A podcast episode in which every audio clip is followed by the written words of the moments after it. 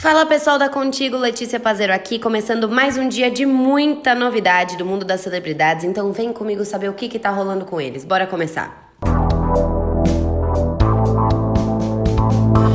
Grazi Massafera abriu jogo sobre plásticas e silicone. Me achava um molequinho.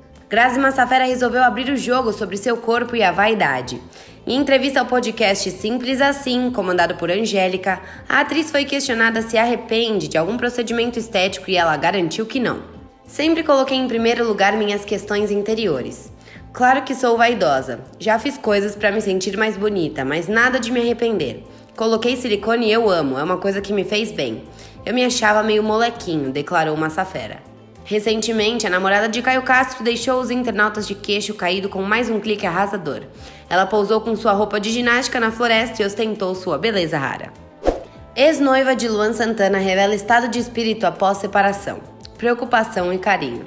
Jade Magalhães está se mantendo bem ativa nas redes sociais desde que assumiu o fim do noivado com Luan Santana. Na última segunda, dia 26, a design de moda respondeu uma fã que questionou como ela estava se sentindo após a separação e entregou seu estado de espírito.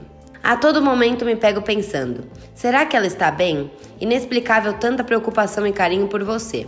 No meu coração é como preocupação de como eu te conhecesse e quero que esteja bem, escreveu a fã.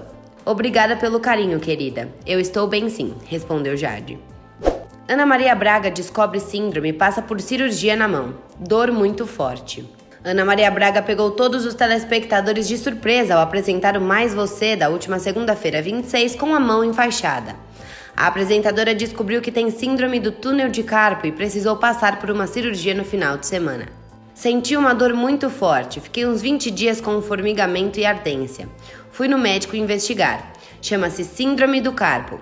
Qualquer situação de pressão comprime o nervo, disse ela. Ana Maria aproveitou o momento para explicar mais sobre a doença e, para isso, utilizou imagens do bem-estar como ilustração.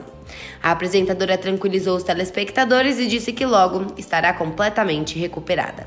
Bom, pessoal, eu vou ficando por aqui por enquanto, mas já já a gente está de volta com muito mais sobre a Fazenda 12, então fiquem ligadinhos em contigo. Um beijo e até lá. Tchau, tchau.